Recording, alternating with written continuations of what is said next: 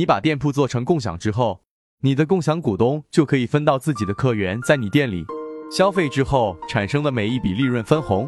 这个时候，你们可能会比较关心，每个项目到底有多少的利润呢？是要按照我店里真实的利润拿去分吗？分出去之后，我自己还剩下多少？我会不会亏呢？这些都不需要担心。实际上，这个利润是各位你们自己在黑谷的共享店铺系统后台自定义的去设置的。比如说美容项目，我们美容的利润平均都有百分之五十，对不对？也就是如果消费一千块钱的情况下，利润差不多是在五百块钱，对吗？但是你可以不设置百分之五十，你设置多少？假设你设置百分之四十，那么就相当于说你只拿出了四百块钱出来跟股东去分。等于说，这中间你预留了多少啊？预留了一百块钱的利润，能明白我的意思吗？这就是自定义利润的意义。同样的身体的项目，比如说我们也有百分之四五十的利润，对不对？那么你也可以设置它的利润只有百分之三十，也就相当于说你想拿出多少的利润给股东分，你就可以设置多少。设定好以后，系统它就会自动准确高效的去计算股东的每一笔分红。具体是怎么样来计算的呢？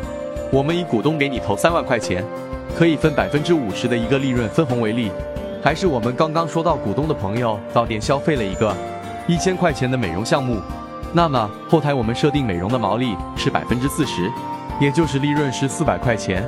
那么这四百块钱当中，我们要分股东百分之五十，也就是分多少？两百块钱，还有两百块钱是谁的？还是门店里的？好。以上的就是股东分红的一个公式，你发现了吗？股东他能分多少钱，取决于什么？取决于说你想让他分多少钱。所以你在后台只要把利润设定好了，是不是怎么分都不可能会亏？先不说我们在分钱之前已经预留了一部分的利润，就说这百分之五十，实际上我们分的这叫什么？叫数字而已。因为只有他的客户到店消费之后，你赚到钱了。你才需要从赚的这些钱当中分百分之五十出去。如果没赚到钱，你要分吗？不分。如果你抓着一堆的数字舍不得分的话，这些数字永远都变不了现，是这样吧？其次，对于我们经营者来说，我们每个月该交的房租和员工工资是不是都是固定要支出的？不管这个月生意是好还是坏，这些都是要支出的。我们在这些成本都是固定的情况下。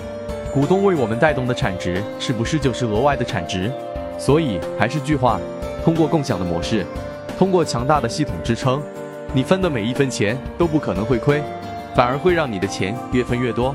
关注我，学习更多实体店案例。